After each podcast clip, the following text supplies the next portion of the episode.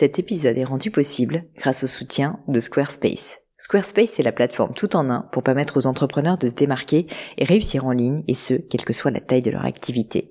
Pourquoi est-ce que j'ai choisi Squarespace comme sponsor du podcast? D'abord parce que je sais qu'ici vous êtes très nombreux à entreprendre, avoir un podcast ou un projet qui nécessite d'être valorisé sur un site web.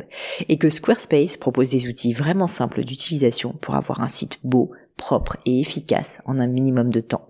Quelques exemples de fonctionnalités, des templates de sites web personnalisables et adaptatifs pour créer des sites beaux et design en un temps record.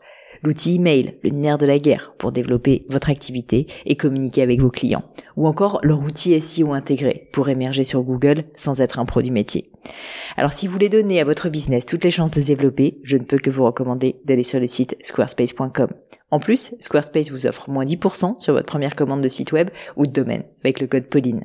N'hésitez pas et rendez-vous sur squarespace.com, code Pauline.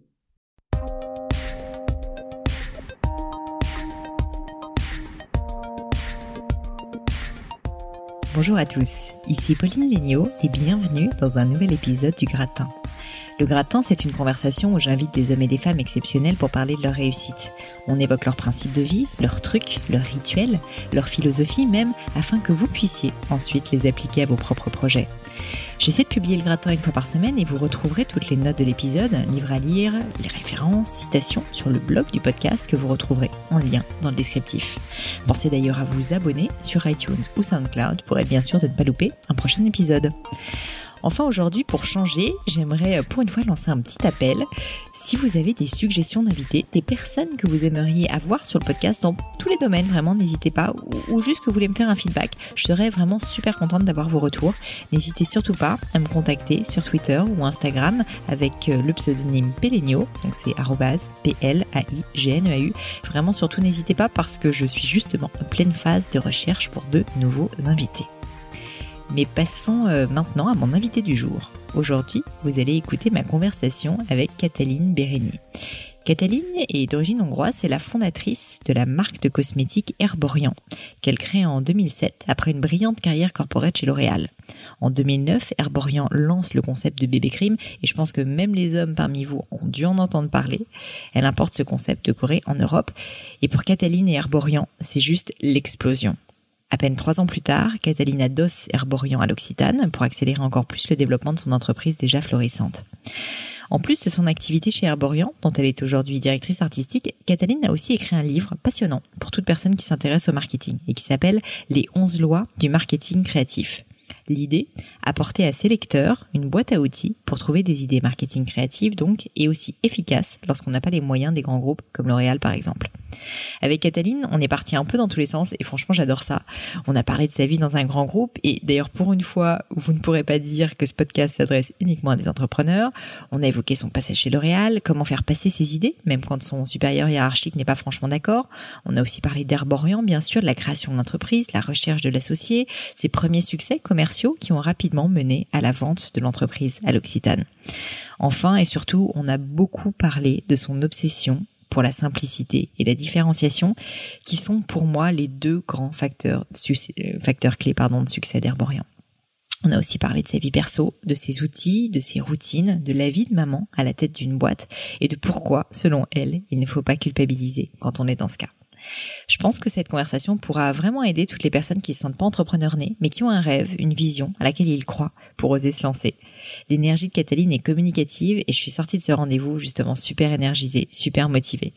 Mais je vous en dis pas plus et je laisse place à ma conversation avec Cataline Bérény. Bonjour Cataline. Bonjour Pauline. Merci beaucoup de me recevoir chez Herborian. Avec grand plaisir. Euh, je suis ravie d'être avec toi. Euh, j'ai l'habitude de pas mal étudier le parcours de mes invités avant de leur poser des questions. Et alors toi, il y a plein de choses, donc il y a plein de questions qui me viennent en tête. Mais il y a un, un sujet en particulier qui m'a beaucoup beaucoup intéressé, par lequel j'aimerais commencer. C'est euh, ton livre, euh, donc euh, sur le marketing créatif, euh, que je mettrai d'ailleurs dans les notes de l'épisode. Et en fait, je me suis dit que j'avais envie de commencer par ça parce que bah, j'ai j'ai j'ai vraiment trouvé que c'était très différent comme approche marketing, notamment pour quelqu'un qui, comme toi, vient aussi d'un de grands groupes comme L'Oréal. Oui, oui. donc les 11 lois du marketing mm, créatif, mm, mm. j'ai trouvé ça hyper intéressant. Alors déjà, ma première question, c'est qu'est-ce qui t'a poussé à écrire ce livre? Alors c'était une aventure euh, intéressante parce qu'en fait j'étais pas prédisposée à écrire, j'avais pas des velléités autres. Euh, mm.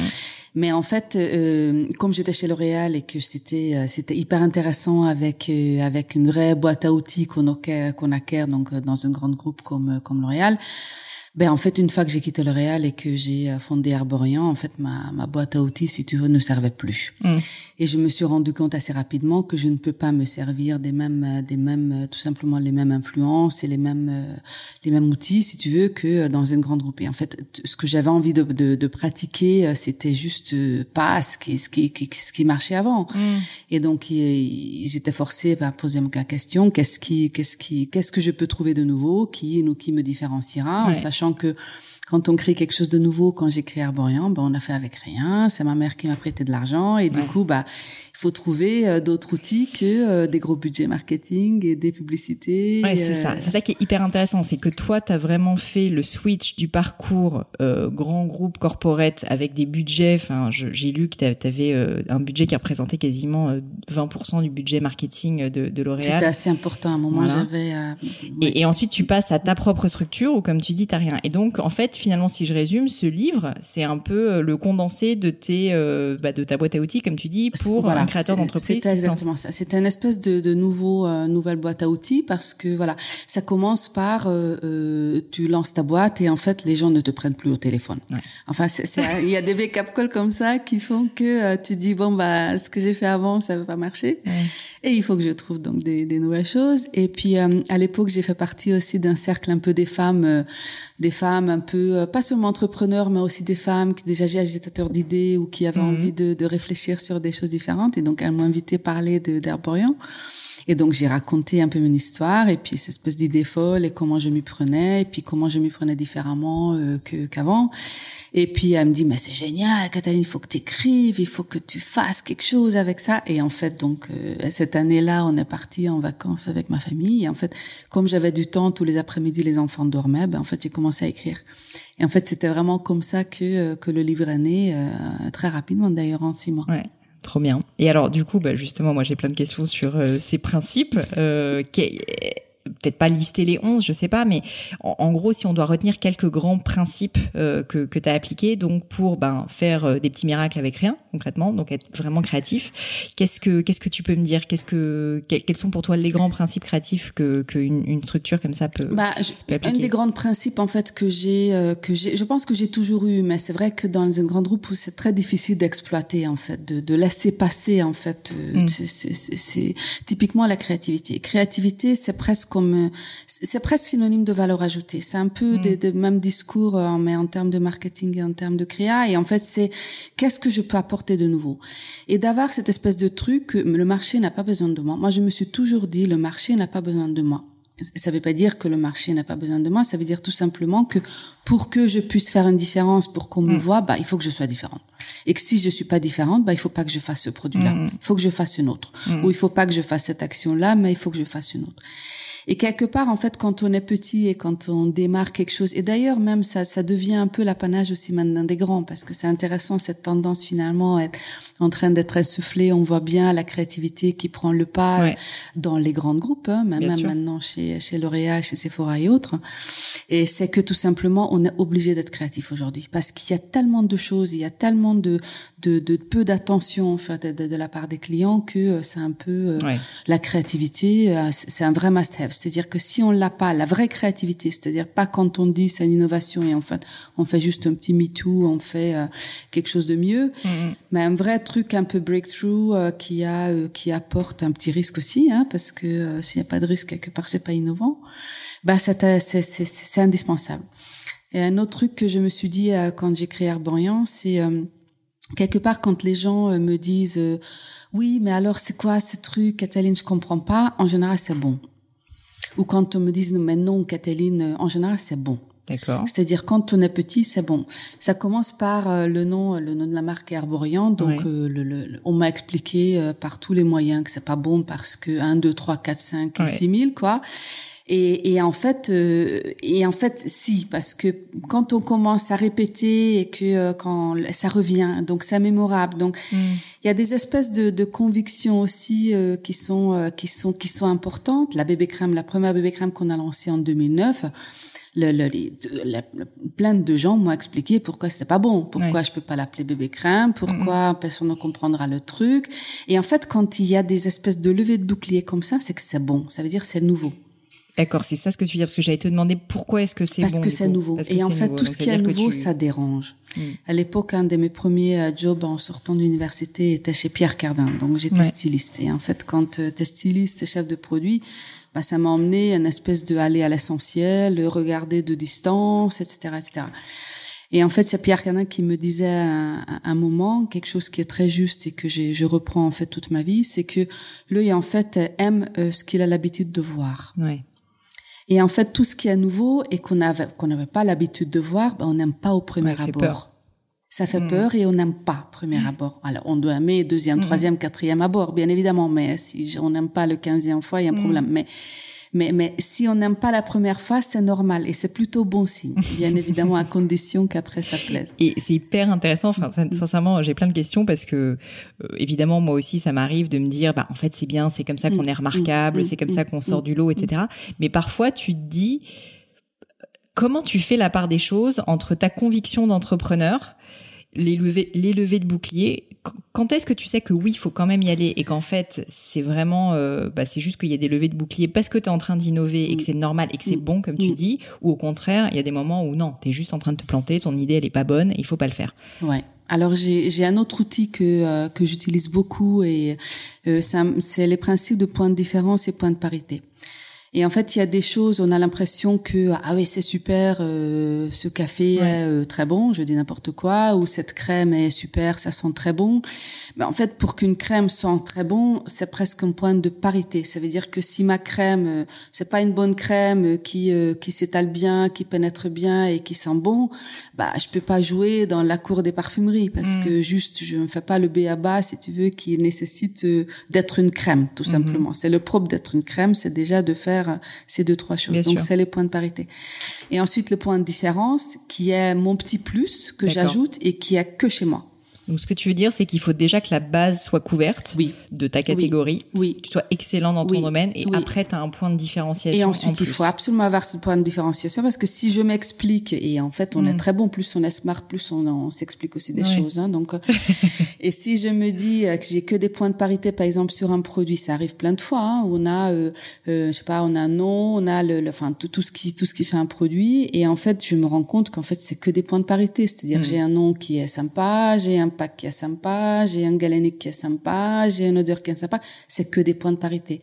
J'ai pas encore trouvé mon point de différence. Donc, je ne lance pas parce que je peux pas me permettre de lancer un produit. Il n'y a pas un, plus ou un point de parité. Donc faire comme tout le monde, même si c'est bien, en fait, euh, ça, ça n'apporte rien, ça sert à rien. Encore une fois, le marché n'a pas besoin de moi. Mm, c'est ça. Enfin, ce que je veux dire par là, c'est qu'il y a plein de bons hydratants, il y a plein mm. de bons produits anti-âge, etc. Et je pense que c'est euh, c'est un peu valable pour toutes les industries aujourd'hui. Hein. Non, c'est sûr.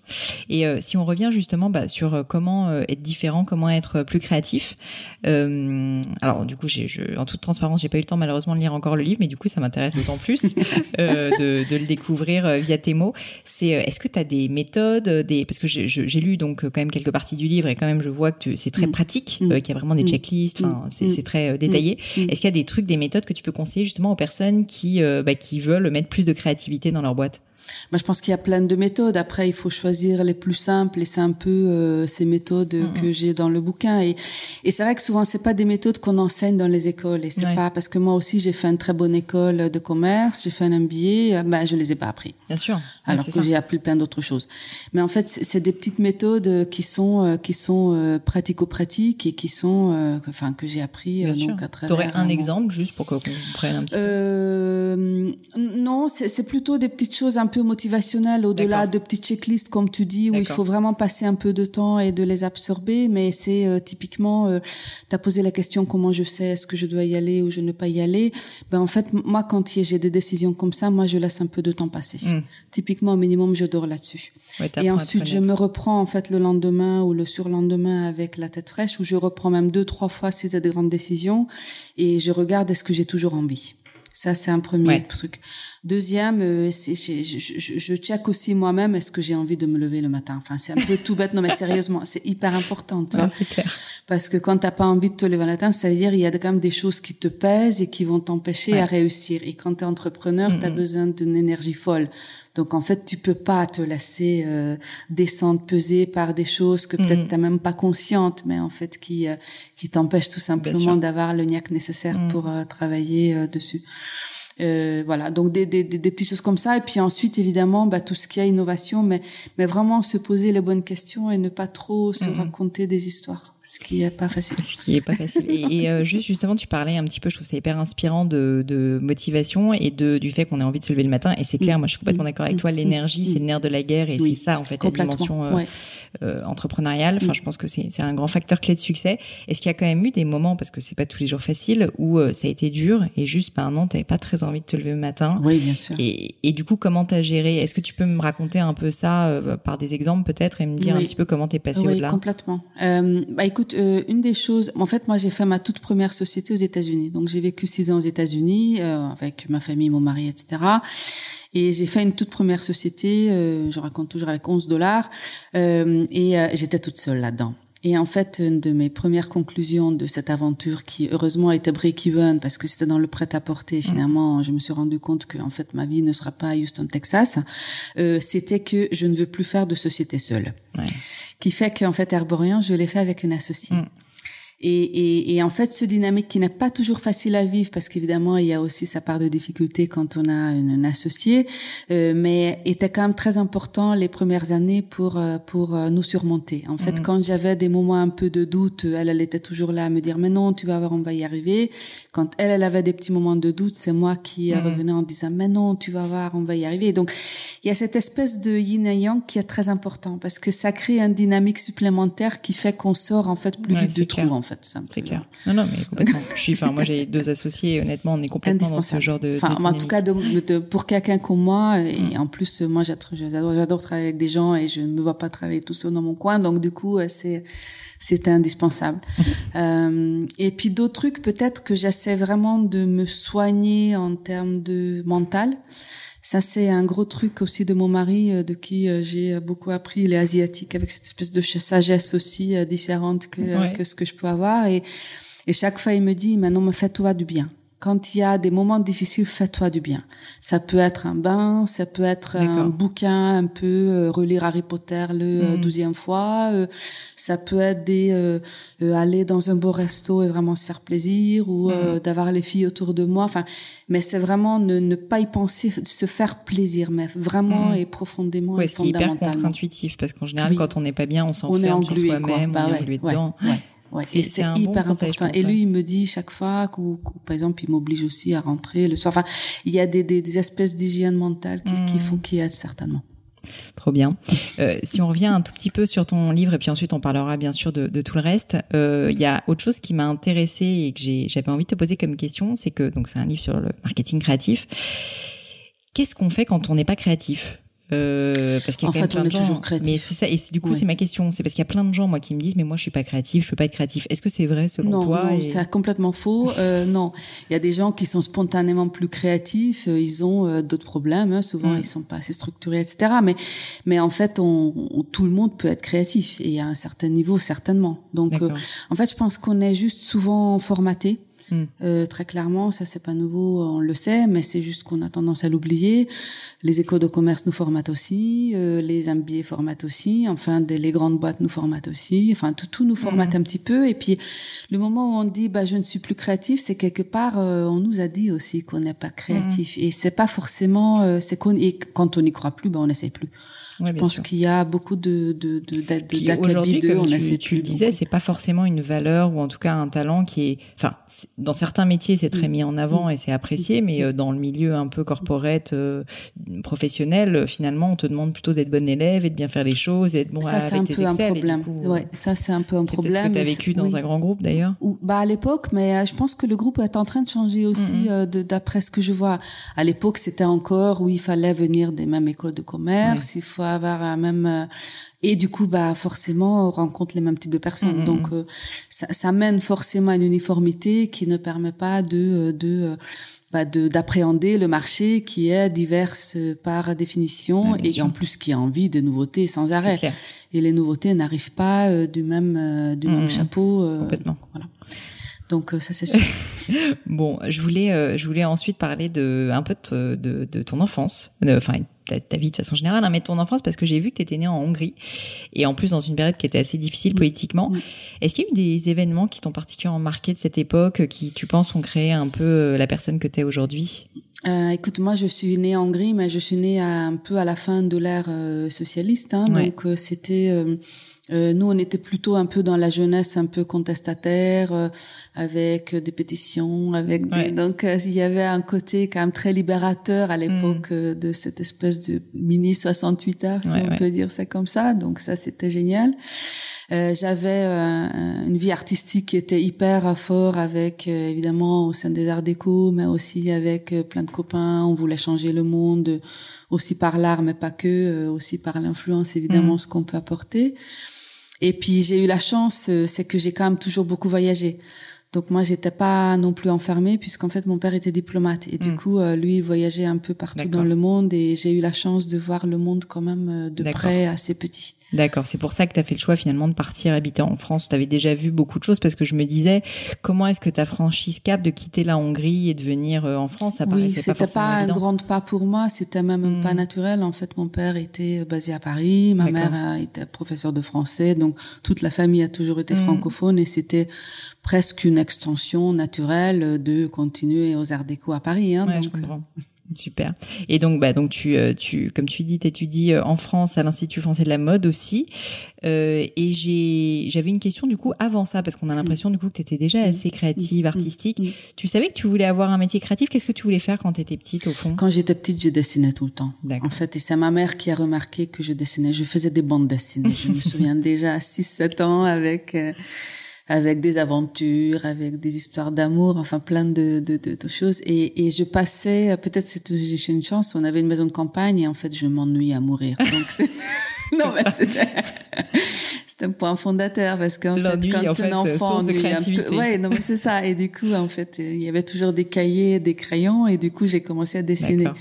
Donc en fait c'était euh, c'était assez important et ça m'a pas quitté. Donc euh, même aujourd'hui quand euh, quand j'explique même des principes à l'équipe etc ou des espèces de stratégies, il faut que je dessine, je montre des schémas etc parce que je visualise. Quand je, crée un produit, j'imagine un produit, je vois le produit. Mm. Donc il y a ce côté euh, créatif qui est resté. Quand je vois une distribution, je le vois. Mm, mm. Je, je, je, je, vois les, les, grandes masses de, euh, des couleurs du message, etc. Donc en fait, il y a un côté visuel qui est resté. Super. Et, euh, et alors quand même, tu avais l'air d'être plus orienté mode à l'époque, et donc j'ai vu que bah, tu fais le switch euh, finalement pour passer de l'autre côté et aller sur la cosmétique. Euh, en plus, euh, en arrivant dans un grand groupe, donc euh, qui était L'Oréal à l'époque, qu'est-ce qui a fait que tu as fini par ben, changer en fait entre une carrière qui était plutôt orientée mode initialement pour aller dans la cosmétique et qu'est-ce qui a fait aussi que tu as choisi d'aller dans un grand groupe à l'époque? Écoute, j'ai été très attirée par la mode au départ et puis à force de d'être styliste pendant deux trois ans, j'ai commencé à me rendre compte qu'en fait c'était ce que j'aimais, c'était pas le stylisme tel quel, mhm. mais en fait, je voulais vraiment comprendre ce qui marche. Et dans le stylisme, c'est très difficile. C'est-à-dire, les collections changent tellement vite et c'est mhm. extrêmement difficile de prédire le succès. Hyper difficile de construire, en fait, d'un succès un autre. Extrêmement difficile de prédire que parce que là, tu as fait des mhm. vestes à euh, trois boutons, bah, en fait, les vestes de trois boutons, euh, c'est finalement une voie qui va marcher. ça change de tout au tout.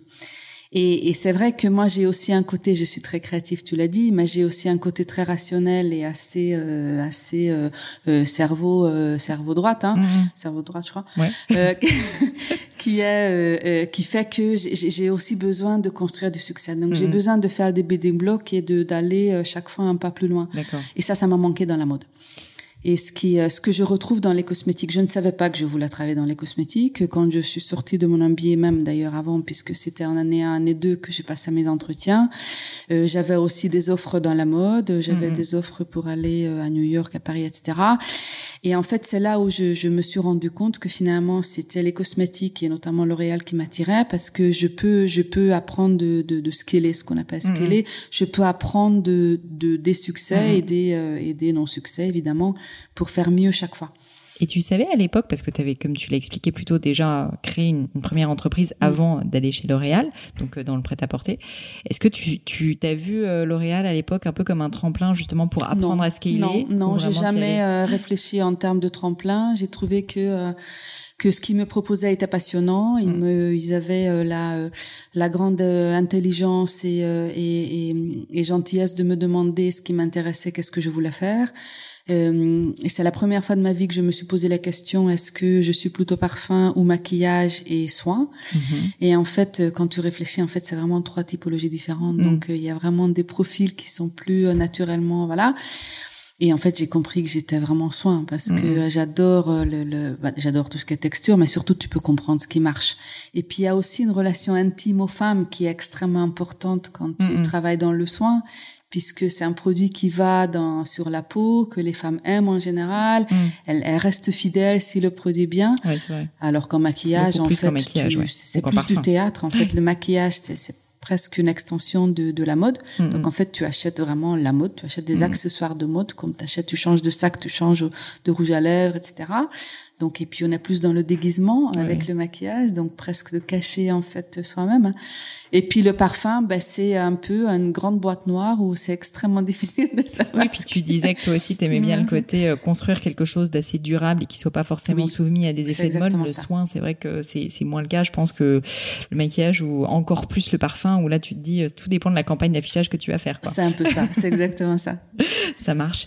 Et euh, bon, alors du coup, si on, on revient sur L'Oréal, tu as une carrière absolument fulgurante au marketing chez L'Oréal. Enfin, en tout cas, c'est ce que j'ai cru comprendre, qui aboutit au fait que tu deviens directrice marketing. Alors avec un, titre un petit peu euh, un petit peu long, Travel Retail euh, Monde pour des marques. Donc il y avait Elena Rubinstein, Biotherm, Armani, euh, Ralph Lauren, il y en a énormément. Et du coup, ma question euh, que, je pose assez peu, parce que j'ai beaucoup d'entrepreneurs sur le podcast, mais donc c'est ça qui m'intéressait aussi, c'est qu'est-ce qui fait que, selon toi, euh, que, tu as eu autant de succès dans une entreprise corporate, alors que finalement, en plus, tu es assez entrepreneur dans l'âme? Qu'est-ce qui a fait que tu as gravi les échelons aussi rapidement? Et la deuxième question, c'est, à ton avis, quels sont les talents, je sais pas si on peut généraliser, euh, que tu as eu et qui ont fait que tu as, eu une ascension aussi, euh, aussi forte? Alors je pense que d'abord j'ai certainement eu de la chance aussi puisque euh, ils m'ont accueilli en connaissant un peu ma euh, mon caractère et le fait que je sois créatif et que mhm. je sors pas des trois écoles dans lesquelles ils embauchent tout le temps. Et donc ils m'attendaient avec euh, avec cette différence. Donc ça c'était mhm. une grande chance parce que du coup ils m'ont réellement donné des opportunités tous les deux ans. Euh, la deuxième chance que j'ai eue, c'est que j'ai rencontré des gens extraordinaires qui vraiment valorisaient cette espèce de différence et qui voyaient que ce que je peux apporter, bah, justement, est complètement différent de, mm-hmm. des autres et que c'est un vrai euh, point de différence si on mm-hmm. peut revenir sur euh, le point de départ. Euh, et puis après, je pense que c'est une question de caractère. D'abord, je suis une grande curieuse, donc j'adore euh, apprendre tout le temps, tout le temps. Je me jette dans les projets et, et je suis une grande bosseuse, pas parce que parce que c'est une décision, mais parce que quand je je me jette dans quelque chose, il faut vraiment que je fasse à fond, que je comprenne à fond et que que ça m'habite et que c'est euh, je, je vive à travers ce truc-là, ce qui était le cas de chacun de mes missions chez L'Oréal avec encore une fois des gens extraordinaires, euh, quelques mentors qui étaient qui étaient top. Et du coup, bah, j'ai fait euh, j'ai fait pas mal de développement. J'étais euh, chez Chouamora, j'ai fait beaucoup de développement chez Lancôme. Et puis j'ai euh, eu la chance de passer finalement sur euh, toutes les facettes du marketing en finissant mhm. sur le travel retail avec euh, avec toutes les marques que tu as citées. Mais je pense que c'est un un moment de une espèce de peut-être d'humilité, curiosité, de de et de dire que bah en fait c'est vraiment ça m'intéresse tellement que je veux je veux prendre la dernière goutte de mhm. ce que je peux de cet apprentissage et, euh, et, et, une très grande envie de, de aussi d'y être quoi enfin mhm. c'est non, mais je comprends. Est-ce que est-ce qu'il y a des, des, conseils que tu pourrais donner à des jeunes qui commencent une carrière justement corporate dans un grand groupe comme ça euh, pour pour les aider? Parce que bon, tu vas me dire, souvent ils ont fait de grandes études, etc. Donc euh, il y, a, y, a, des chemins quand même qui existent et qui sont tracés. Mais euh, toi, avec ta hauteur de vue, ton recul et ton expérience, est-ce qu'il y a des choses où tu t'es dit tiens, j'aurais peut-être fait différemment? Et euh, si j'avais eu un mentor qui m'avait donné ce conseil, ça aurait été plus simple. Hmm. Écoute, moi, je, les, les erreurs que j'ai faites quand j'ai fait des erreurs, souvent c'était euh, parce que j'ai fait des trop de compromis. D'accord. Malgré mes convictions. Et en fait, euh, tu aurais un exemple, par exemple? euh, Non, j'ai pas d'exemple concret parce que j'en ai eu, euh, j'en ai eu plus. Non, certains produits que j'ai lancés, j'y croyais pas. Et je me suis vraiment posé la question et en fait j'y croyais toujours pas. Et au bout d'une semaine j'y croyais toujours pas. Et au bout de trois mois j'y croyais toujours pas. Et et en fait, euh, j'avais euh, des gens autour de moi qui me disaient mais non, tu vas voir, euh, Cataline, c'est ça, etc. Et en fait, c'était c'était pas forcément les, les, les bonnes personnes pour conseiller à ça, parce que c'était des personnes qui avaient une expérience certaine, pas en tout cas en termes de nouveauté. Donc c'est un peu flou ce que je suis en train de dire, mais mais mais mais, mais, parfois, ce que la, les rares cas où je pense que j'ai fait vraiment des erreurs, c'est que j'ai fait des compromis, j'ai fait des choses contre mes propres convictions. Mm. Et, et, mes propres convictions, pas juste parce que je suis le plus smart, pas du tout. C'est que en fait, parfois, on est les seuls en fait qui ont, qui avons toutes les informations en fait pour pouvoir mm. prendre la décision. Et, et je pense que j'aurais dû influencer plus euh, mes un plus un ou euh, des gens qui m'entouraient pour alors justement, c'est hyper faire passer des idées. Ça, parce que je suis mm. désolée de, de, mm. de rebondir dessus, c'est que euh, en fait, quand on, moi, ma vision, j'ai très peu d'expérience euh, dans le monde corporate, donc c'est une vision, c'est une expérience. C'est, c'est qu'en fait, bah, comme tu es dans un cadre que tu as des supérieurs hiérarchiques, même si tu as une conviction et que tu le dis, comment tu fais passer des messages. Et en plus, tu as peut-être peur euh, bah, que les personnes n'aiment pas le challenge. Enfin, ça, c'est quelque chose justement où tu penses que tu dis certaines fois tu aurais pu aller plus loin. Mais comment est-ce que tu as fait les, fois où justement tu tu t'as, dit non bah là je pense que c'est pas une bonne chose. Comment tu fais justement pour aller un peu contre ce côté pas politique mais en tout cas euh, un peu plus procédurier quand même du grand groupe? Alors les procédures évidemment sont très compliquées et ça c'est très difficile d'aller à l'encontre. D'ailleurs, les grands groupes reviennent, hein, donc euh, mm. des problématiques de tous les grands groupes aujourd'hui que je connaisse pas mal dans les cosmétiques, c'est euh, comment on peut raccourcir un temps de lancement, par exemple. Donc les, les procédures, c'est des vraies, des vraies complications et des vrais fléaux aujourd'hui qui vont à l'encontre de, euh, de comment je peux servir le consommateur et les mm. clients au mieux. Euh, ceci dit, les idées, on peut toujours les faire passer. Et en fait, je je je je, je pense que j'avais pas assez de euh, peut-être de courage à l'époque quand, quand j'étais euh, junior en sortant de d'école. Et je me disais, mais oui, euh, ils sont, ils ont plus d'expérience, ils savent mm. mieux. Et en fait, souvent, c'est pas une question d'expérience et ils savent mieux.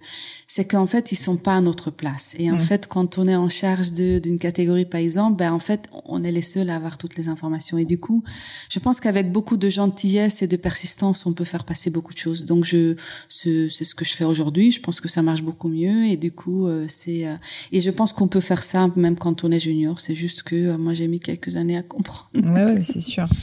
C'est sûr, mais euh, c'est, c'est un truc, je pense, qui arrive fréquemment. Et même d'ailleurs, quand on est euh, entrepreneur et qu'on a des investisseurs ou qu'on a des associés, c'est pas toujours facile. C'est exactement les mêmes cas de figure, hein, parce que euh, il faut s'entraîner à le faire.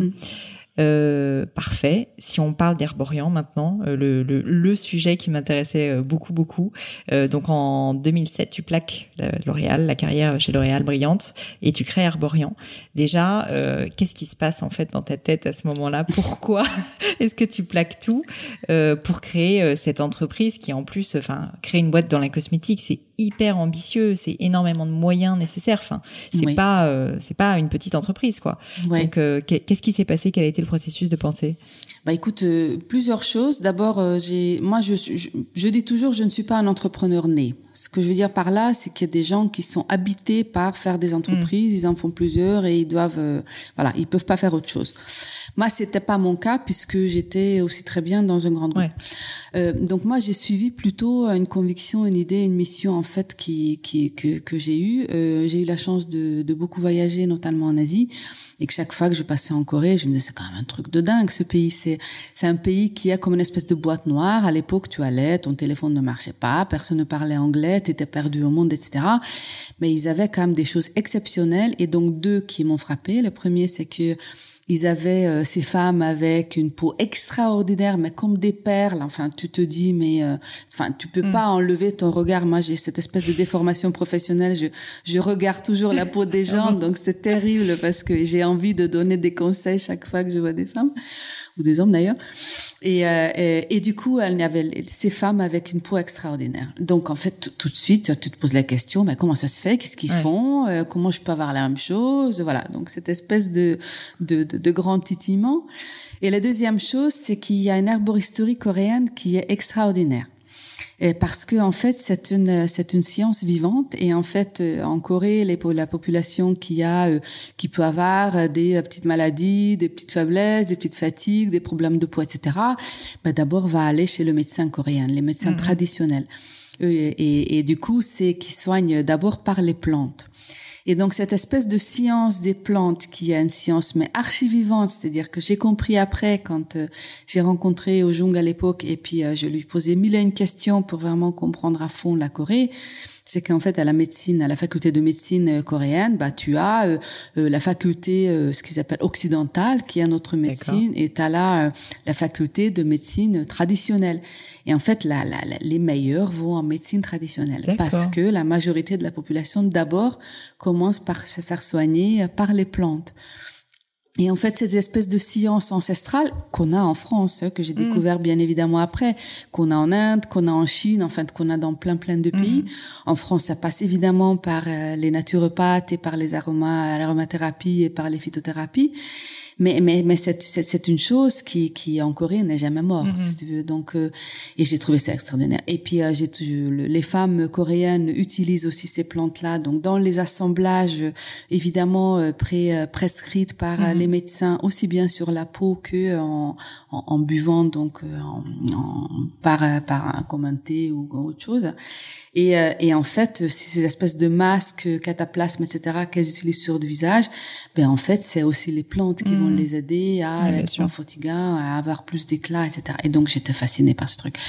Et quand euh, j'ai commencé à poser les euh, 1000, 2000, 10 000 questions à Jung, ben en fait, je, je suis tombée euh, complètement amoureuse, pas seulement de la Corée, évidemment la Corée, parce que à l'époque, c'était tellement une espèce de caverne d'Alibaba de mm. texture que je me disais, il y a vraiment des choses à faire. Et je me souviens que j'ai acheté des produits, je les ai ramenés chez L'Oréal à l'époque, hein, en disant, regardez, il y a des galéniques de dingue, il y a quand même des mm. textures qu'on n'a jamais vues, on n'a pas l'habitude de ça en France, regardez, etc. Je pense que c'était peut-être probablement trop tôt, mm. parce que ça s'est pas fait. Et du coup, j'ai eu cette espèce de conviction qu'il y a vraiment quelque chose à faire et cette envie de j'y avoir la même peau que ces femmes coréennes, aussi belles, voilà mais à Paris, euh, avec euh, mes euh, trois étapes et pas euh, 15 comme les femmes coréennes, en cinq minutes chrono, parce que je n'ai pas plus que ça à Paris, mm-hmm. bien évidemment, et basé sur des plantes. Mm-hmm. Donc voilà, ça c'était vraiment Donc une envie irrépressible. Et il y a quand même eu un moment où tu as eu un peu peur, où tu as peut-être eu des personnes euh, qui t'ont... Non. Les gens t'ont soutenu plutôt ou pas non, tellement pas particulièrement au début. Je pense que c'est un peu l'apanage de tous les entrepreneurs. Début, quand tu commences à parler de ton projet, tu me dis, oh, fais attention, nia. Et puis euh, là, tu, tu vois tous les dangers, les abysses euh, dans lesquels tu peux tomber quand tu te lances.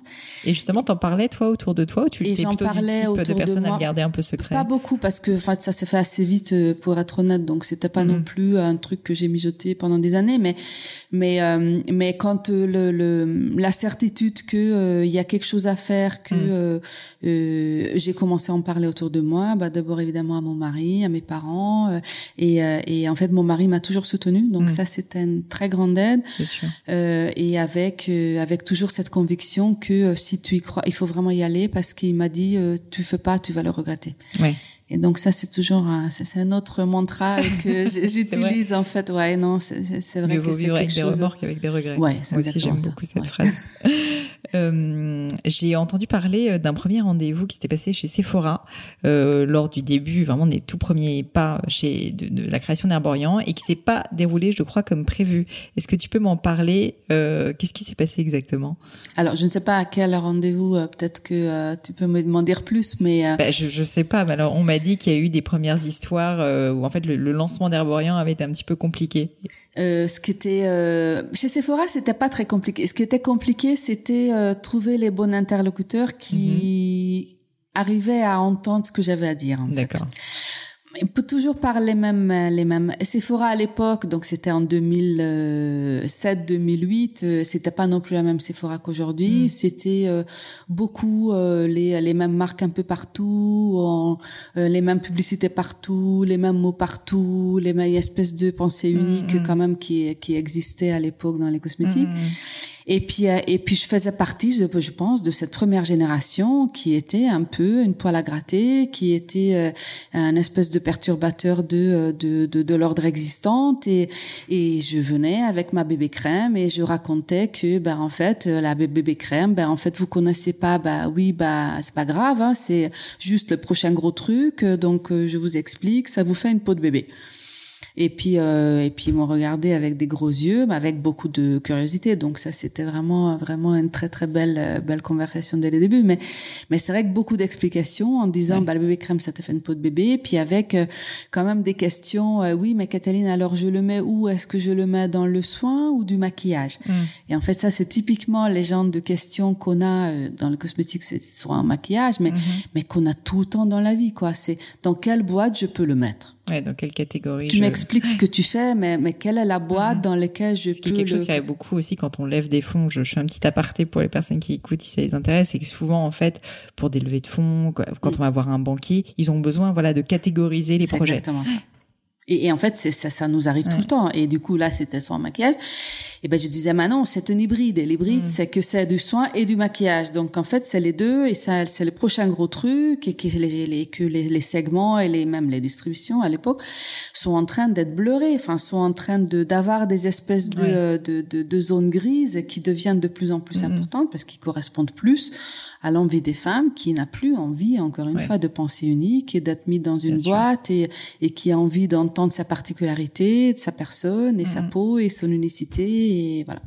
Donc ça, c'était une première conversation très intéressante, mais mais mais franchement après, ils étaient euh, super en bord et, euh, et euh, ils ont, enfin c'est vraiment bah, grâce à eux ensuite qu'on a. Je sais pas du coup à quoi Raphaël faisait allusion, qui nous a qui nous a introduit. Je pense que ça a dû être ça, c'est cette espèce de d'explication un peu où où il y a un peu de, de traduction à faire euh, lors de la première fois parce qu'en fait, on parlait pas le même langage. Mais et alors, si on revient justement au début, donc tu m'as dit, tu as créé très très vite finalement Herborian. Est-ce que tu peux euh, me raconter vraiment euh, les, les premiers pas?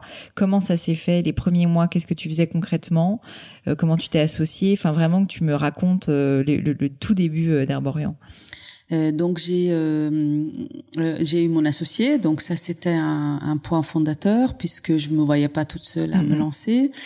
Ensuite, je me disais bon, euh, si je veux euh, créer euh, quelque chose, bah il faut que ce soit une marque. Et j'ai toujours été convaincue qu'il faut que ce soit une plateforme. Il faut pas que ce soit juste un produit qui ensuite n'arrive pas à poursuivre et survivre mm. parce que j'ai pas de suite dans les idées. Mais il faut que ce soit un vrai tremplin pour en faire quelque chose un peu par des chapitres successifs. Et du coup, je me disais bon bah je vais commencer par des bons basiques, donc avec euh, deux crèmes de jour, deux crèmes de nuit, c'est des, des super basiques mais qui, qui doivent être bien faits, ultra sensoriels, hyper efficaces, et avec une réelle avant-après, c'est-à-dire que j'ai vraiment une efficacité immédiate dans mes produits. Ça, mhm. c'est c'était ma conviction.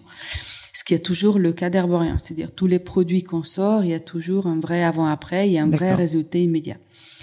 Euh, ensuite, bah, il fallait trouver le premier client. Euh, ce qui m'a beaucoup aidé, c'est que euh, j'ai fait partie des lauréats de euh, Paris Entreprendre. D'accord. Qui était qui était génial parce que du coup c'est un vrai vrai terrain aussi où où en fait bah je confronte mes idées puis il me pousse et à un moment je me suis chargée de clientèle et dit bon bah c'est super Cataline t'as tout maintenant. Maintenant il faut il te faut le premier client et je me dis oh! Il me faut cette espèce de grande boule de, en disant oh là là il faut que je trouve mon premier client et je pense que ça c'est le vrai grand premier plat euh, pas et du coup, ce que j'ai fait, c'est que j'ai appelé le Bon Marché. C'était un cold call, comme on dit en anglais. Donc, c'était vraiment le.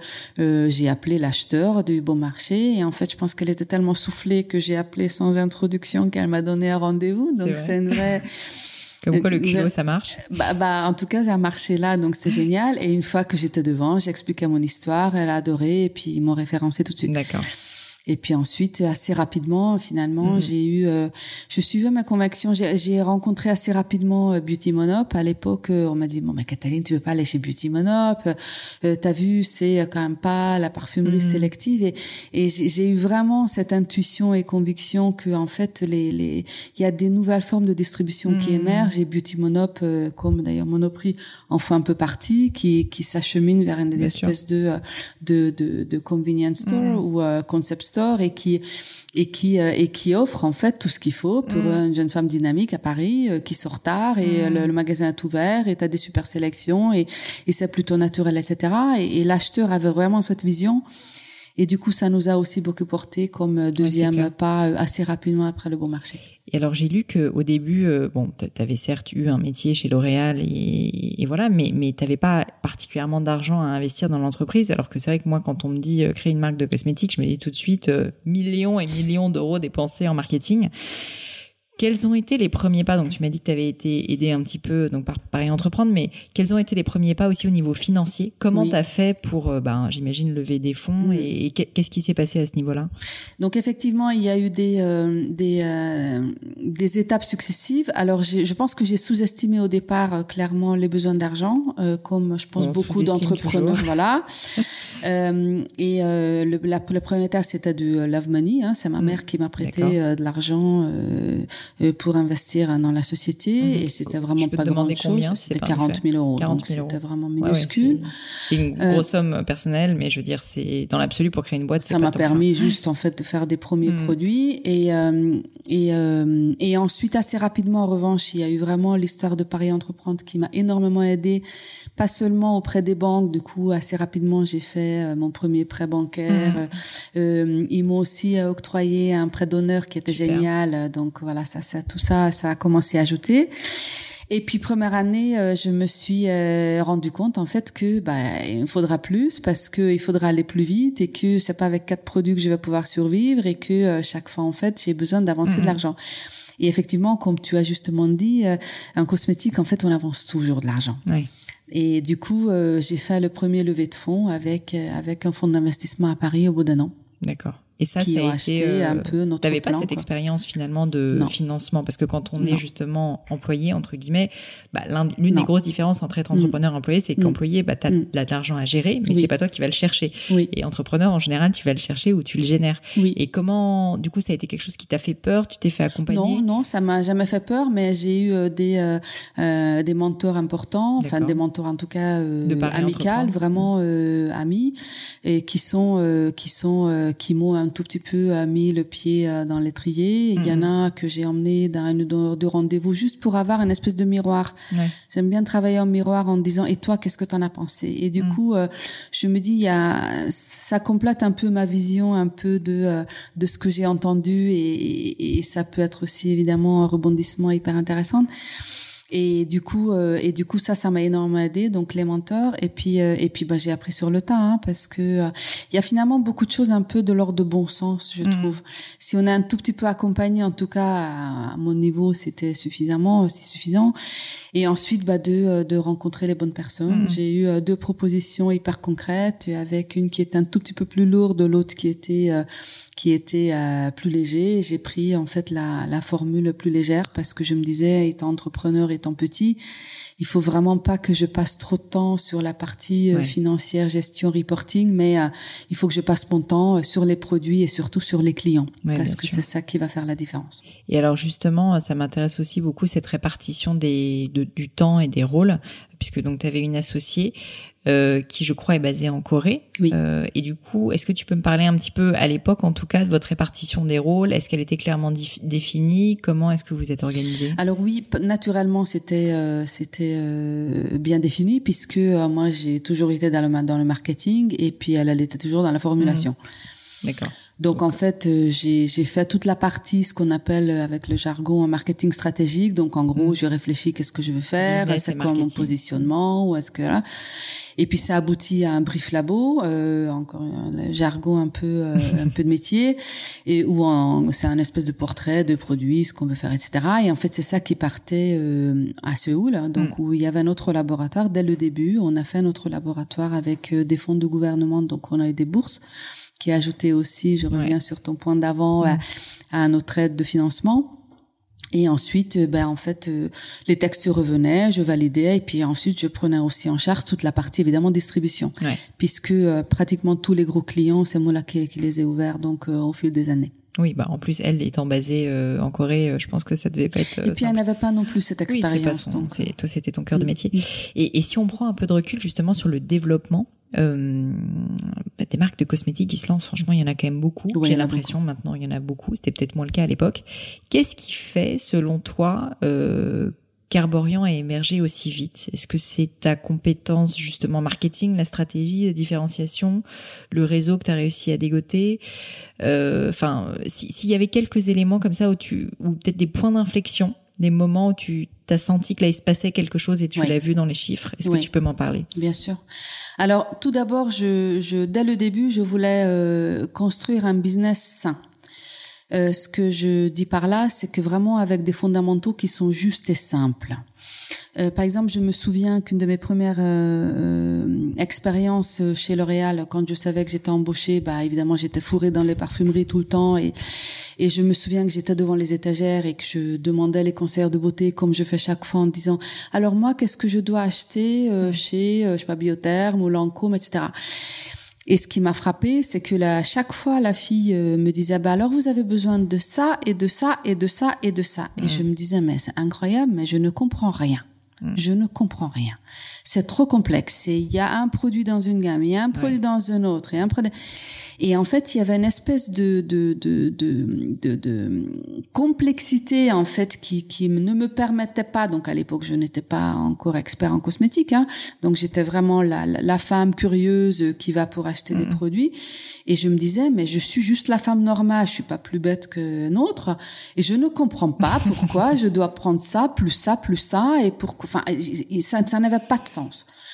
Et du coup, euh, je me disais, mais en fait, toute cette complexité, si je fais une marque, je, je veux un truc hyper simple parce que mm. la complexité tue en fait l'adhésion le, le, à la marque c'est c'est juste une espèce de barrière de dingue si tu veux qui qu'on peut pas franchir quand on n'a pas des euh, millions pour la publicité pour expliquer en fait ce qu'on est en train de faire. Mm, mm.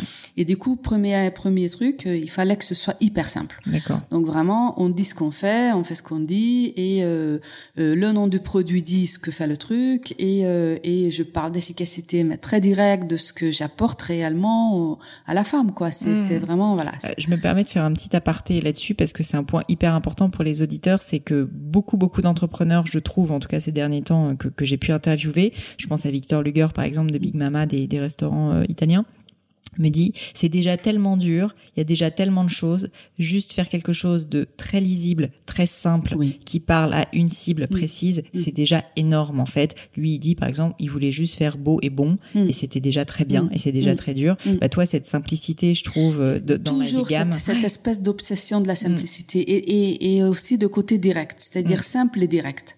C'est-à-dire je, je dis vraiment ce qu'on fait, si on fait pas, je le dis pas.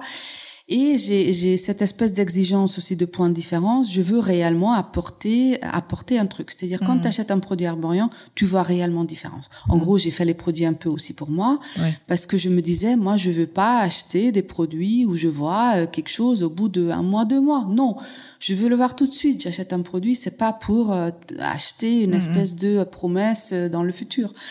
Donc ça, c'était le deuxième point qui, qui, me paraissait très important. Donc simple et direct, premier point.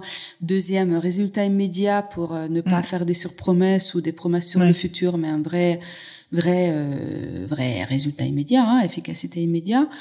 Et peut-être aussi le troisième chose, c'est euh, je savais qu'on n'aura pas d'argent pour la publicité, donc comment je peux aussi être extrêmement simple et direct sur des produits, donc faire des produits qui parlent et qui sont un peu leur propre publicité. Mm. Donc des produits qui se voient sur l'étagère, donc je vais pas passer devant parce que en fait quand tu passes dans une parfumerie aujourd'hui, tu te rends compte que 90% en fait des produits de soins sont blancs, avec toujours le logo euh, à une certaine taille, avec euh, c'est toujours droit, c'est toujours, enfin il y a quand même très très peu peu de différenciation mm, mm, mm. Euh, quand euh, quand on travaille euh, quand on travaille en parfumerie.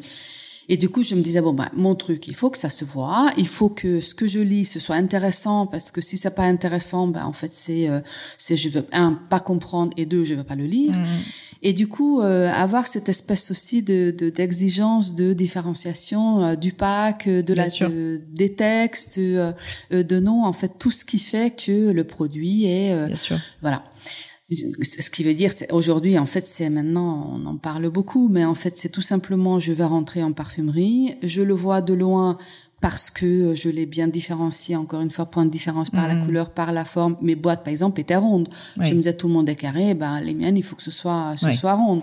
Euh, beaucoup de, de, produits qui racontent pas grand chose, qui disent pas, moi je trouve en tout cas, qui, qui utilisent des mots qui ne veulent rien dire. Bah, les miennes, il faut que chaque mot a une vraie signification, que ce soit des vrais euh, mm. vrais mots qui frappent et qui, euh, qui, qui, qui vont directement. Donc je le vois de loin, j'y vais, ça m'intéresse et en fait je le prends j'ai du vrai plaisir à le prendre parce que c'est un bel objet, j'ai envie de, de, de prendre cette chose-là, j'ai envie de lire parce que ce que je vois est intéressant, et ensuite j'ai envie d'essayer. Mmh. Donc vraiment travailler euh, tous les, euh, toutes les étapes. Oui, comme tu dis, avec énormément de bon sens, en analysant à chaque étape comment tu te différencies euh, du packaging par le produit. Et chaque fois par le point de différenciation. Mmh, si s'il n'y a pas de point de différenciation, bah il faut changer. Ça c'est quelque chose que je dis aussi souvent, et nous, bah tu on parlait d'un peu de Gemio juste avant, nous aussi on, on essaye toujours d'être un peu remarquable au mm. sens être remarqué. Mm. Mm. C'est vrai qu'en fait, euh, ça peut faire peur parfois parce que tu te dis tout le monde fait comme ça, c'est que ça doit être bien. Mais je suis assez convaincue quand on a peu de moyens, euh, c'est quand même euh, le, nerf de la guerre en fait. Et Complètement. et aujourd'hui, même qu'on a des moyens, ça devient le nerf de la guerre parce que j'ai lu encore un article hier sur à quel point les les nouvelles marques de cosmétiques prennent le pas un peu sur des grands. C'est pas parce que ils, sont, c'est juste parce que en fait ils travaillent réellement la différenciation. Alors que les grandes, bah souvent en fait, ils n'ont pas le courage où, il y a trop de compromis, où on on a on n'ose pas un petit peu déranger, alors que on serait obligé, ce serait une obligation même quand on est mm. grand de de se déranger un petit peu, de de de, de faire des évolutions, pas forcément des mm. révolutions bien évidemment, mais mais des évolutions pour aller dans le sens des mm. consommateurs. Et donc je pense que ça devient quand même euh, assez important et je pense que ça devient en tout cas une condition sine qua non de mon point de vue aussi bien pour les grands que les petits.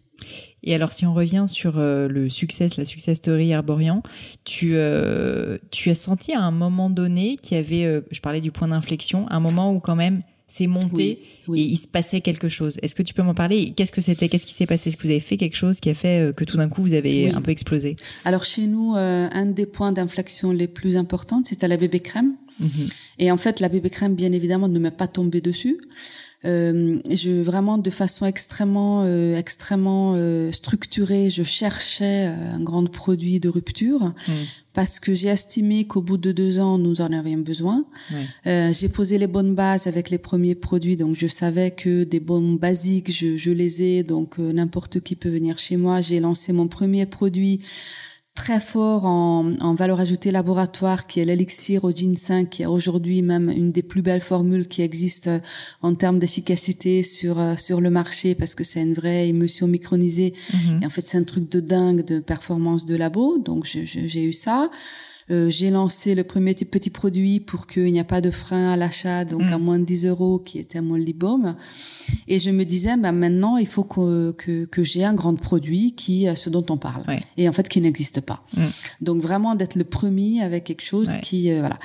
Et donc c'était euh, lors d'une visite en, à Séoul et chaque fois euh, je te disais je, je, suis hyper curieuse, je fouille, je, je passe d'un temps fou dans les magasins parce que pour moi la vraie vie ça se passe là, c'est dans les magasins, c'est auprès des femmes, qu'est-ce qu'elles me disent, auprès des concerts de beauté.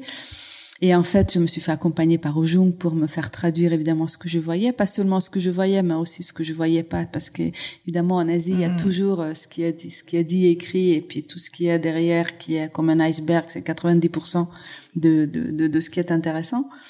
Et du coup, euh, elle me, je dis, ah, tiens, c'est quoi ce truc-là? J'ai vu des espèces de. Et elle me dit, bah, c'est juste un nouveau truc, en fait, qui remplace les fonds de teint. Et je me dis, mais c'est fou ce truc. Et donc j'ai essayé. Et c'est vrai que j'ai travaillé euh, sur le teint chez Lancôme notamment. Et, et, et j'étais obsédée par le healthy, par mm. le côté sain. Mm, mm. Et je me disais, mais c'est fabuleux ce truc. En fait, c'est une crème que tu mets sur ta peau et en fait qui, euh, qui, qui se transforme et qui devient une espèce de voile et ta peau respire. Donc j'ai trouvé ça extraordinaire comme alternative au fond de teint qui, surtout à l'époque, était pas très très euh, healthy dans tout. Ouais, bien sûr. Et du coup, euh, et du coup, bah en fait, je suis revenue avec cette idée, avec cette obsession, et en fait, on a fait la première bébé crème. On a mis 18 mois pour euh, formuler parce qu'évidemment ce que tu trouves en Corée tu peux pas le transmettre à mm-hmm. l'international parce que souvent bah c'est pas les bonnes textures c'est pas les bonnes teintes c'est euh, c'est trop euh, paquet c'est trop gris c'est trop poudré etc et du coup, c'est euh, c'est devenu en fait notre euh, notre fer de lance. Et en fait, ça a fait ça a fait foudre quoi. C'est euh, tout le monde me l'a acheté. Tout je le me monde souviens. mis en plus aussi derrière. Tout le monde me l'a acheté. Je me souviens à l'époque les commandes arrivaient chez nous, donc c'était assez rigolo parce qu'on. Tout d'un coup, en fait, c'était plus toi qui démarchais, c'était eux qui venaient te chercher. C'était passionnant et du coup, c'était les, les, les les blogueurs et les journalistes qui nous ont porté tout de suite. Donc vraiment tous tous les mm. espèces de bonnes fées que que j'ai toujours et qui sont qui qui, qui étaient convaincus, qui adoraient qui racontait notre histoire. Et en fait, c'est vraiment ça qui a fait une différence. Et en fait, ça nous a mais propulsé de mm. façon absolument fulgurante. Et une fois qu'on a fait la bébé crème, bah, j'ai continué. J'ai fait la CC crème qui a donc euh, mm. une alternative beaucoup plus skincare, beaucoup plus soyeuse, beaucoup plus lumineuse. Et du coup, on est devenu une espèce de euh, d'expert de, de, de, ce qui de ce mm. qui est en hybride donc tout ce qui est entre le soin et le maquillage, avec toujours euh, un aspect euh, super healthy. Donc il faut que ça te fasse du bien aussi, mm. pas seulement euh, pas seulement as un résultat immédiat, mais aussi il faut que ta peau devienne meilleure aussi en utilisant jour après jour. Et donc après, voilà, les bons principes étaient juste maintenus et, voilà ce qui a fait le succès. Trop bien. Et alors justement, aboutissement, enfin pas aboutissement parce qu'Arborian a encore de très longues années euh, devant elle ou lui, je sais pas comment on dit, mais euh, mais tu finalement, euh, je crois cinq ans en 2012 après la création d'Herborian, l'Occitane donc prend une participation importante, enfin majoritaire même dans dans l'entreprise pour accélérer la croissance. Et ça c'est un vrai pas un vrai gap quand on est entrepreneur de vendre en fait l'entreprise, ou en tout cas une partie, même si tu, tu, continues à garder, j'imagine, un intéressement. Mais euh, est-ce que tu peux me raconter comment ça s'est passé? Parce que c'est quelque chose dont on parle assez peu finalement la vente d'entreprise. Et euh, voilà en, comment est-ce que vous êtes rencontrés? Est-ce que ça a mis longtemps? Enfin qu'est-ce qui s'est passé euh, et, et, pourquoi est-ce que tu as voulu aussi euh, en arriver là? Alors, c'était pas forcément à, à l'époque une volonté de ma part, pour être très honnête. Et, et là, pour le coup, il y avait assez peu de euh, de, de prédétermination peut-être mm. de ma part. Euh, je les ai rencontrés à plusieurs reprises, en fait, par euh, des intermédiaires, un ami qui a parlé à un ami, qui mm. est, a parlé à un ami, qui était chez l'Occitane, et en fait, j'ai, les ai rencontrés en fait à plusieurs reprises sur plusieurs années, et chaque fois, c'était juste des petits points de contact. Alors, mmh. qu'est-ce que vous devenez? Qu'est-ce qu'il y a de nouveau C'est intéressant, etc. Et, euh, et, comme j'avais déjà un fonds d'investissement dans la société, bah il y a un moment il fallait euh, qu'ils sortent. Enfin, ils, ils sont pas là pour rester ad vitam aeternam. Et du coup, à un moment, c'était juste logique que euh, ou euh, le fonds sorte et que je fasse rentrer un fonds plus important, ou je me disais finalement pourquoi pas d'avoir euh, des industriels qui peuvent nous emmener plus loin et qui peuvent nous emmener autre chose que que juste des fonds. Bien sûr. Et en fait, c'est comme ça que ça s'est fait. Et ça s'est fait assez rapidement. En fait, ça s'est fait en six mois. D'accord. Et j'ai beaucoup aimé, j'ai beaucoup aimé l'esprit de l'Occitane, j'ai beaucoup aimé le côté entrepreneur, j'ai beaucoup mm. aimé le fait qu'ils savent travailler des magasins et que oui. et j'avais vraiment envie d'ouvrir des magasins arboriens. Euh, et puis aussi, euh, ce qui j'ai trouvé intéressant, c'est quand même tout le côté back office ou euh, qui pouvait assurer, donc tout ce qui est évidemment réglementaire, logistique, logistique et autres. Bien sûr. Et, euh, et alors depuis, parce que maintenant ça fait un moment que que la vente s'est opérée, donc tu travailles dans, enfin, enfin, vous êtes vraiment une structure unie maintenant avec l'Occitane. Est-ce que, parce que souvent les entrepreneurs justement disent, bah il se passe quand même quelque chose. Je sais que c'est des questions un petit peu indiscrètes, mais est-ce que, est-ce que tu peux me dire qu'est-ce que ça a changé en bien et peut-être en mal aussi quand même euh, de, de vendre l'entreprise pour toi personnellement? Euh, D'abord, forcément, ça change. Euh, donc, je suis convaincue et j'étais convaincue avant. Euh, donc, heureusement que pour ça, c'était pas difficile. Mm. Il faut pas vendre si on n'est pas prêt. Mm. Parce que euh, forcément, si on vend, c'est que quelqu'un d'autre achète ton appartement. Enfin, il y a quand même un vrai, vrai. non mais. Donc, il faut pas vendre un appartement si on veut toujours continuer à habiter 100%. voilà. Euh, donc moi j'étais ben, j'étais enfin j'étais prête. Je ne mm. je n'ai pas de euh, j'ai pas tellement de côté territorial. Moi c'était vraiment la marque qui m'importait. Mm, mm. Donc je me disais pas je préfère rester à 100% ou 50% je sais pas combien de pourcents qui euh, et, et quitte à rester petit. Je me disais j'avais vraiment la conviction et cette espèce de mission. Euh, il faut qu'Arborian grandisse. Et donc, il faut que je fasse ce qui est pour le bien de la marque. Mm. Donc, cette espèce, un peu comme les enfants. En fait, j'ai un peu la même, euh, même philosophie avec les enfants. Mais, mais vraiment, je, voilà. Et donc, à partir de là, bah, ça ne m'a pas coûté puisque c'était dans l'équation. donc, je savais que forcément, il y a des changements. Mm. Si je ne voulais pas de changement, il fallait pas le faire. Mm, je comprends c'est on peut pas tout avoir et c'est un peu l'un ou l'autre et que euh, et que voilà donc euh, ça a changé. Comme c'était prévu que ça change peut-être c'était changé un peu euh, plus sur certains points de vue que d'autres.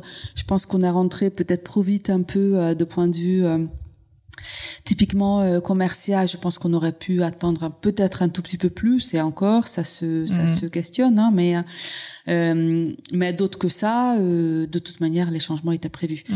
Donc en tout cas, euh, si j'ai un conseil, il faut pas y aller si on, si on a envie. Et, puis si on se dit pas, ben forcément il y aura des changements Et, et ça va avec quoi bien sûr.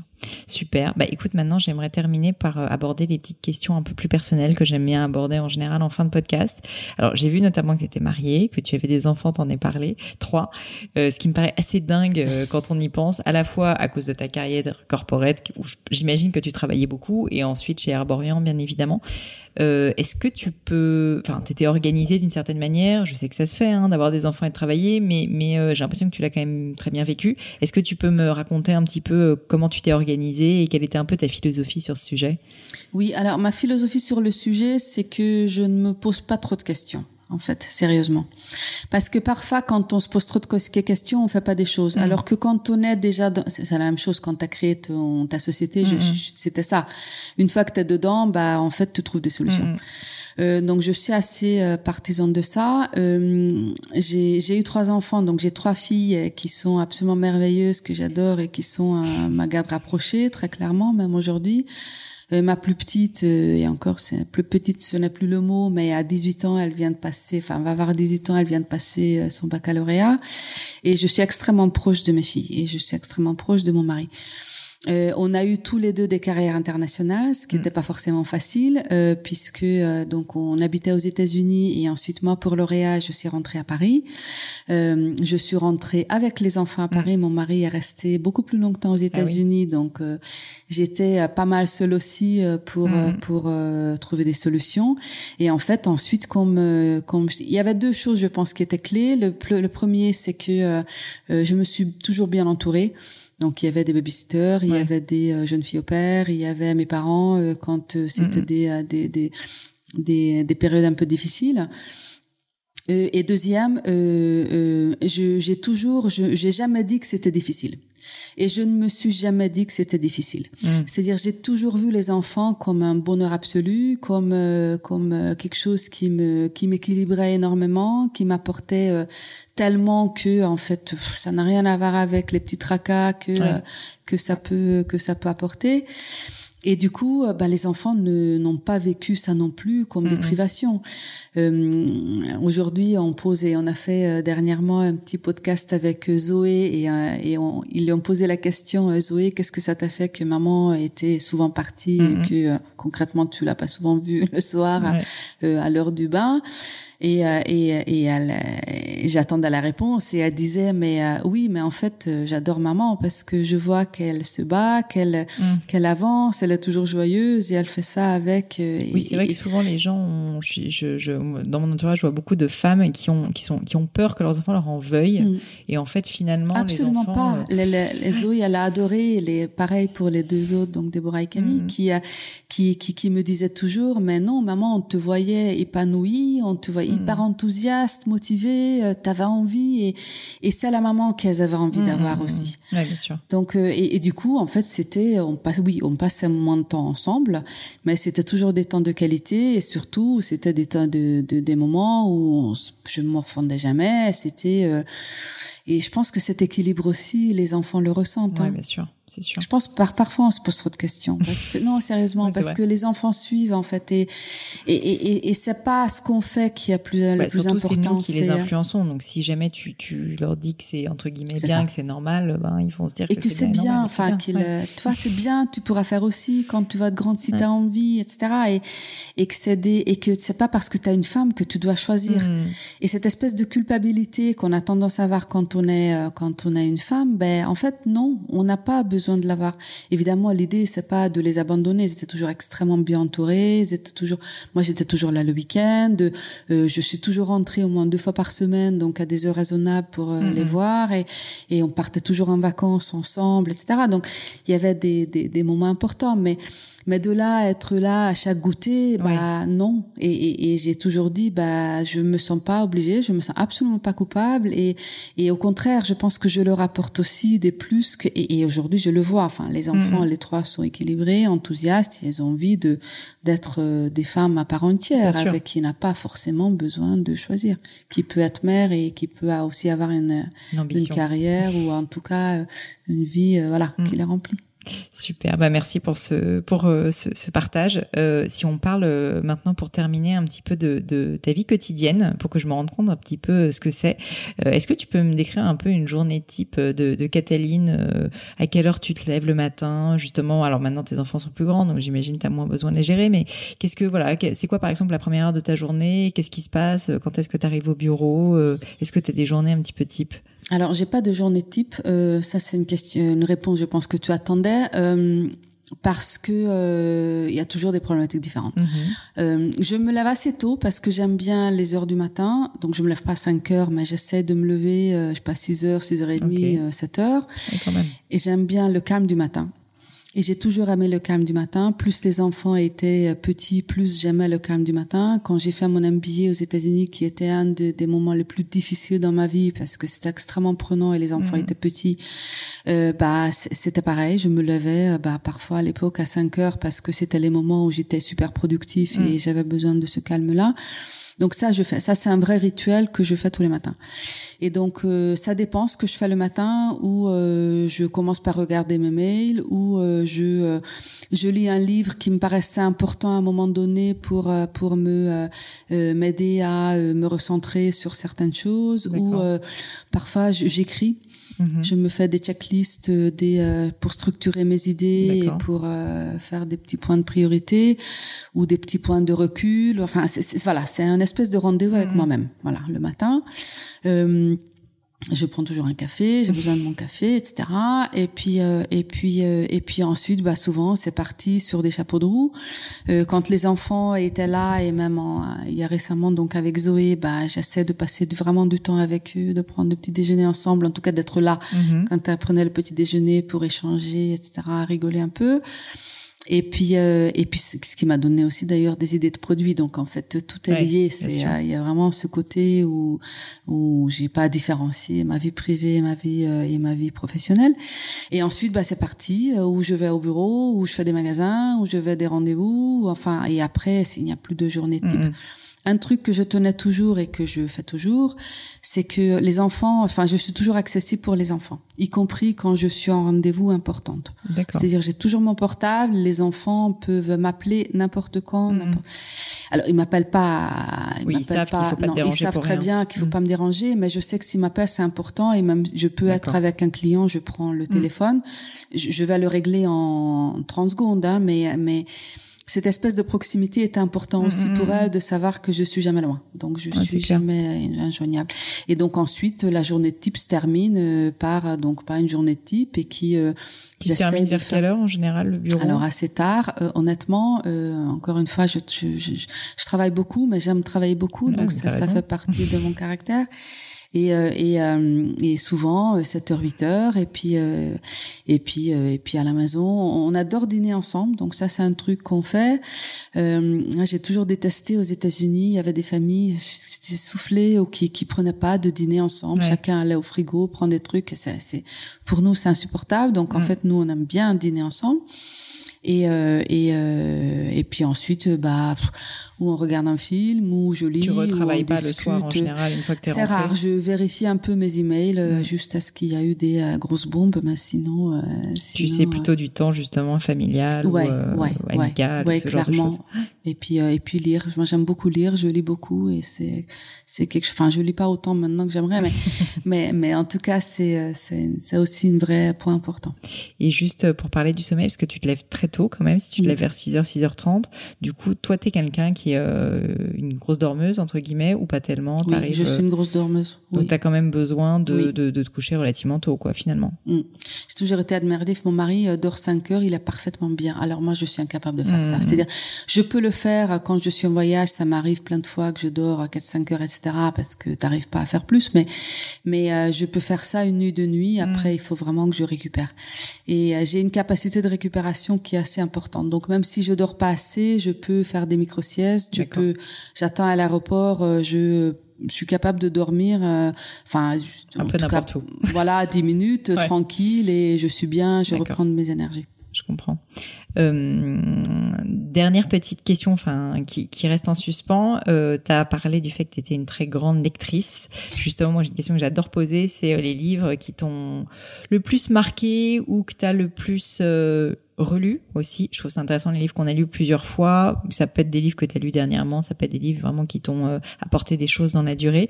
Euh, Est-ce qu'il y a des, des, ouvrages qui viennent en tête? Ça peut être autant des bouquins euh, business, développement personnel que de la littérature. Hein. Euh, écoute, je, je, je, lis de façon extrêmement variée. Donc ça peut aller du plus léger comme Harry Potter à que j'ai relu à peu près trois fois Euh, et ça peut aller évidemment jusqu'au bouquin de management ou des bouquins euh, d'ailleurs de développement personnel, comme tu dis, qui sont hyper importants. J'adore mm. fouiller dans les aéroports parce que je mm-hmm. trouve que souvent dans les aéroports, bah, tu as un peu euh, ce qui est un peu la quintessence de, des trucs. Mais par exemple, récemment, j'ai acheté un bouquin sur l'intelligence des arbres que j'ai trouvé fascinant. Ah oui. Et du coup, euh, c'est ça peut être vraiment extrêmement euh, extrêmement mm. euh, divers et varié. J'ai trouvé un, un super bouquin récemment que j'ai relu qui était The Founder's Mentality. J'aime mm-hmm. beaucoup lire en anglais. Mm. Euh, qui est, je parle un peu des gens comme toi et moi qui sont des euh, et comme plein d'autres qui sont des fondateurs et à quel point pour qu'une entreprise en fait là où il y a les fondateurs ou que l'esprit fondateur survit, ben en fait sont mhm. souvent plus forts, plus plus plus juste plus créatifs. Donc ça revient un peu un petit mhm. peu à ce qu'on a discuté euh, dès le début. Euh, et puis, euh, et puis, euh, je sais pas, je, j'aime beaucoup un des trucs que j'ai beaucoup aimé, c'était un bouquin de Andy Grove euh, sur High Output Management, sur les, les, les, paranoïas et ah. sur le côté un ah peu l'innovation.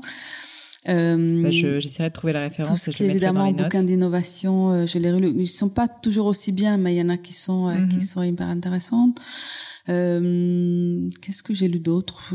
Bon, plein de choses. Tout sur Steve Jobs, bien mm. évidemment, sa biographie. enfin, mais bon, ça c'est pas des scoops. Je pense qu'on a nombreux à l'avoir lu et euh, voilà. C'est déjà pas mal, c'est déjà pas mal. J'essaierai de trouver la référence du livre de Andy Grove. Bah, je vais le retrouver, puis je vais, je vais, je pense que c'est Innovators Dilemma, sauf si je le confonds avec un autre, mais. Euh... C'est possible, ouais. Super. Bah écoute, euh, Catherine, je te remercie mille fois euh, pour, euh, pour tout ton temps. Est-ce que tu as quelque chose que tu voulais ajouter en plus Non, peut-être juste une toute dernière chose, c'est que ce qui est, je trouve, le plus difficile quand on grossit, c'est, on grandit, c'est perdre un peu le bon sens. Hmm. Très sérieusement. Même si ça paraît être un pas banal, c'est hyper important et en fait, c'est là où on se gourre, où on fait des erreurs. Et euh, peut-être aussi le deuxième, c'est vraiment de, de, de rester concentré sur l'essentiel. Et dans ma catégorie, donc les cosmétiques, c'est vraiment d'écouter la cliente. Mmh. Donc c'est euh, au début, j'ai fait euh, plein plein de workshops, des ateliers avec des femmes parce que j'avais vraiment besoin d'entendre de leur bouche ce mm. qui est important, ce qui n'est pas important. Je me suis rendu compte de plein plein de choses, à quel point parfois elles utilisent des produits extrêmement riches et du coup après ils vont décaper leur peau pour revenir. Enfin cette espèce de, de, de, découverte qui est par euh, par euh, par la cliente qui doit rester fondamentale. Et en fait ça doit rester fondamental pour nous euh, chez Arborian comme pour d'autres. Mm. Et je pense que c'est vraiment là où le nerf de la guerre des, entrepreneurs. Absolument. Bah, merci mille fois. Une dernière petite question. Si jamais on veut te trouver, donc on va sur le site d'Arborian, bien sûr, on trouve Arborian dans toutes les boutiques, euh, Sephora, etc. Où est-ce que, où est-ce qu'on peut te trouver toi personnellement? Sur peut-être Twitter, sur Instagram? Bah, Le plus simple, c'est LinkedIn. D'accord. Où euh, j'y vais pas souvent, mais j'y vais quand même euh, régulièrement. Mm-hmm. Et du coup, c'est bah, c'est Cataline sur euh, LinkedIn. Euh, j'ai un compte Instagram aussi, Euh, Cataline mais où, tout attaché, pareil, bah, je le qui est plutôt un peu au fil de mes voyages, au fil de, de mes émerveillements et autres. Euh, voilà, c'est un peu les deux vecteurs que, que je cultive. Bah écoute, je te remercie mille fois pour tout ton temps. Avec le plus grand plaisir. Au revoir, à bientôt. Merci beaucoup. Hello à nouveau. Et quelques dernières petites choses avant de vous quitter. Comme d'habitude, si vous cherchez les notes de l'épisode, avec toutes les références, que ce soit les outils, les livres cités, c'est simple, allez directement sur le descriptif du podcast sur l'appli de votre choix. Aussi, si vous souhaitez me contacter pour me poser des questions, proposer de nouveaux invités peut-être, ou juste me faire un feedback, n'hésitez pas. Euh, j'adore ça, les feedbacks. Donc foncez directement sur Twitter ou Instagram sous le pseudo Pelenio, P-L-A-I-G-N-E-A-U. J'essaye de répondre quand on me parle, donc n'hésitez pas. Et comme à chaque fois, vraiment mille merci d'avoir écouté jusqu'ici. N'oubliez pas, si le podcast vous plaît, que vous appréciez tout ce travail, euh, le plus simple pour m'aider, c'est tout simplement de mettre euh, bah, soit un petit mot doux, soit une note 5 étoiles sur iTunes ou de partager sur vos réseaux sociaux aussi. Ça donne le moral, ça m'aide énormément à faire connaître le, le podcast, donc n'hésitez pas. Voilà, merci à tous et je vous dis à très vite pour un nouvel épisode.